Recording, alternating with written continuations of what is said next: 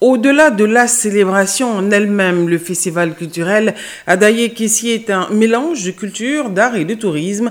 Le thème retenu cette année, chaque génération doit à la suivante ce qu'elle a reçu de ses devancières, un ordre social établi. Béni Ouattara Daouda est le commissaire général du festival. L'Adaye Kessie, c'est le plus grand retrouvail. C'est ce jour-là que tout le peuple vient rendre hommage au roi pour encore euh, renouveler la soumission au roi. Donc à ce moment, c'est tout un peuple qui vient pour le rituel de l'Adaï. Après ces différents rituels, place à l'Adaï qui est festival qui réunit tout le peuple à Tabaï. La principauté du royaume qui unit le peuple blanc et les communautés vivant ensemble dans le royaume autour du roi pour célébrer avec face la culture de la région et montrer les valeurs touristiques du royaume. Des expositions, ateliers, spectacles, conférences, concours et un marché artisanal sont prévus.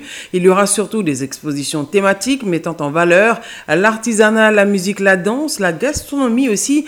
À ceci s'ajoutent des ateliers interactifs pour apprendre et pratiquer diverses activités traditionnelles.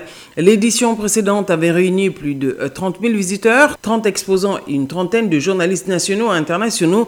Elle a été un succès retentissant, soulignant l'importance de la préservation de la tradition bon.